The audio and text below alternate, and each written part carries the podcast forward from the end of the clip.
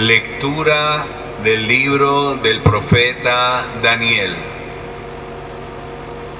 En aquel tiempo Azarías oró al Señor diciendo, Señor Dios nuestro, no nos abandones nunca, por el honor de tu nombre, no rompas tu alianza, no apartes de nosotros tu misericordia por Abraham, tu amigo, por Isaac, tu siervo, por Jacob, tu santo, a quienes prometiste multiplicar su descendencia como las estrellas del cielo y las arenas de la playa. Pero ahora, Señor, nos vemos empequeñecidos frente a los demás pueblos y estamos humillados por toda la tierra a causa de nuestros pecados. Ahora no tenemos príncipe, ni jefe, ni profeta, ni holocausto, ni sacrificio, ni ofrenda, ni incienso, ni lugar donde ofrecerte las primicias y alcanzar misericordia. Por eso, acepta nuestro corazón adolorido y nuestro espíritu humillado, como un sacrificio de carneros y toros, como un millar de corderos cebados. Que ese sea hoy nuestro sacrificio y que sea perfecta en tu presencia, porque los que en ti confían no quedan defraudados. Ahora te seguiremos de todo corazón, te respetamos y queremos encontrarte.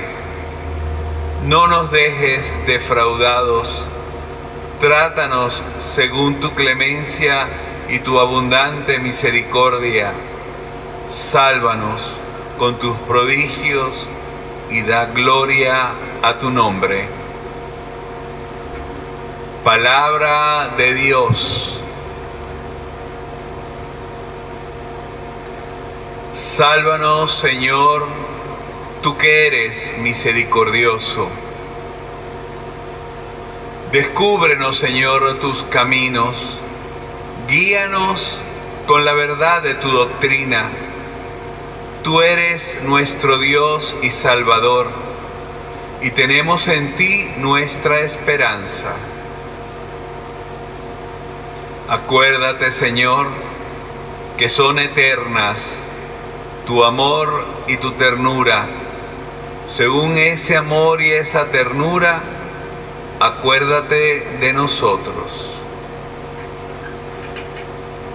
Porque el Señor es recto y bondadoso, indica a los pecadores el sendero, guía por la senda recta a los humildes y descubre a los pobres sus caminos.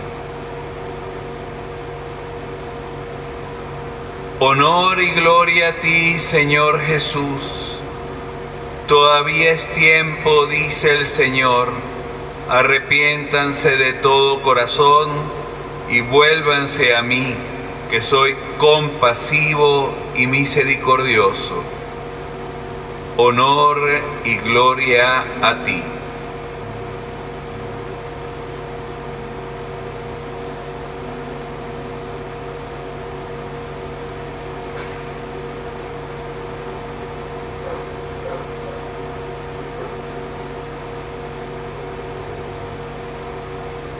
Que el Señor esté con ustedes. Lectura del Santo Evangelio según San Mateo.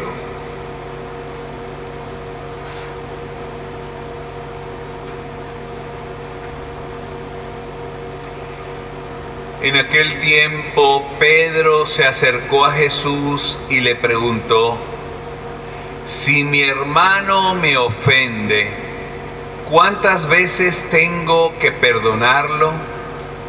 Hasta siete veces. Jesús le contestó, no solo hasta siete, sino hasta setenta veces siete.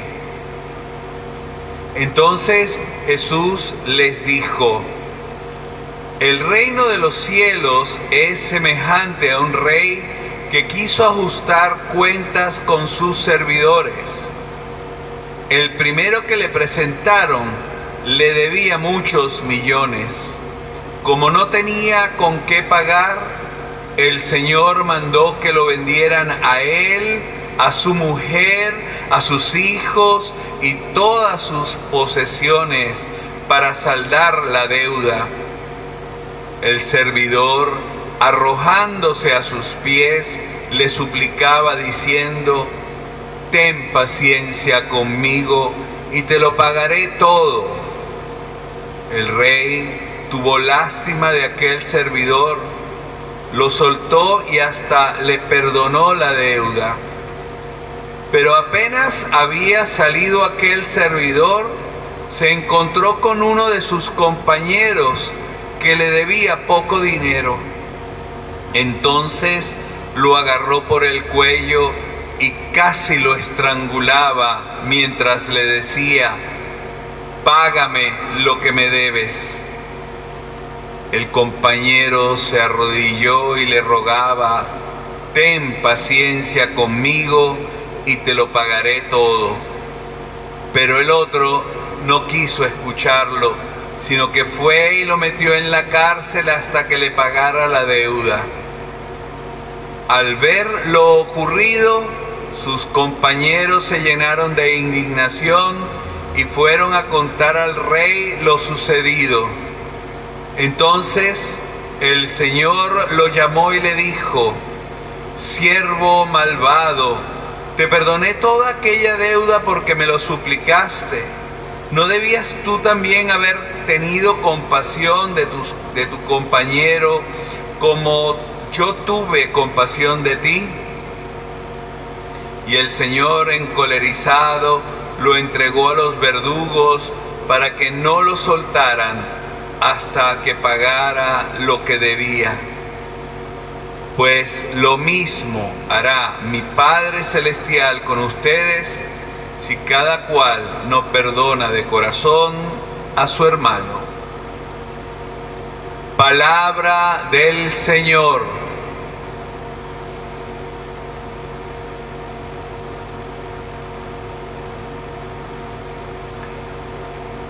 En estos días en que realmente no sabemos el alcance verdadero de lo que tiene esta pandemia que ya ha tocado nuestro país en sus raíces.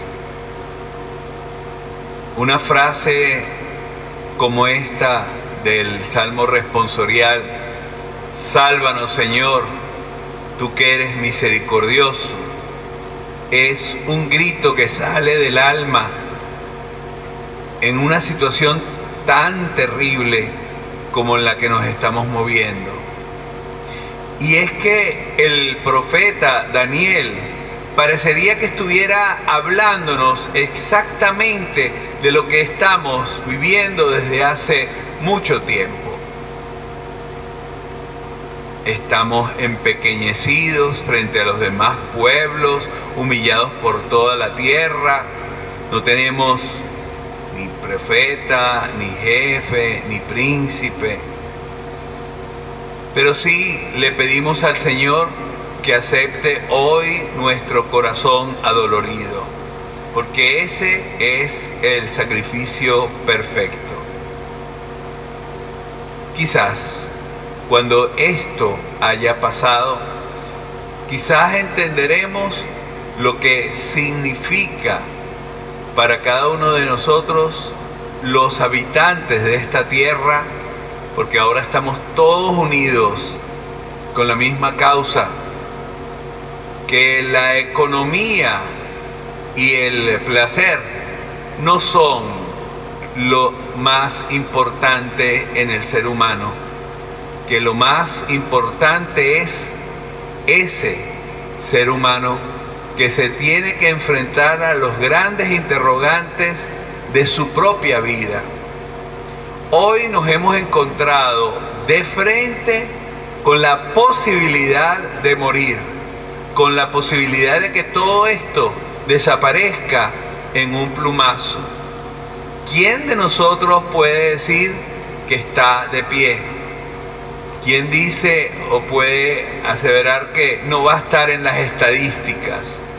En un país donde escasamente no hay ni siquiera 60 camas de terapia intensiva, ¿cómo podremos nosotros solventar una situación tan grave? Muy aparte de seguir los condicionamientos higiénicos que se nos están pidiendo, muy aparte de llenar nuestro corazón de serenidad y de familia, abramos nuestro, nuestra oración en cada lugar donde nosotros nos encontremos. Seamos capaces de comprender el peso de lo que significa ser intercesores delante de Dios. Que los padres sean capaces de enseñar en estos días con el ejemplo a sus hijos, no solo a saberse lavar las manos, que es ya algo importante e higiénico, sino a poderse poner de rodillas delante de Dios y pedir que nos ilumine para entender cómo salir de este atolladero, cómo volver a vivir en serenidad y en paz. Esta situación no puede pasar por debajo de la mesa como una vacación. Hemos regresado a celebrar verdaderamente la liturgia en nuestros hogares. No nos olvidemos que allí el Señor está presente y levantemos nuestras manos hacia Él para pedirle que tenga misericordia de nosotros, que recuerde su amor y su ternura que son eternos.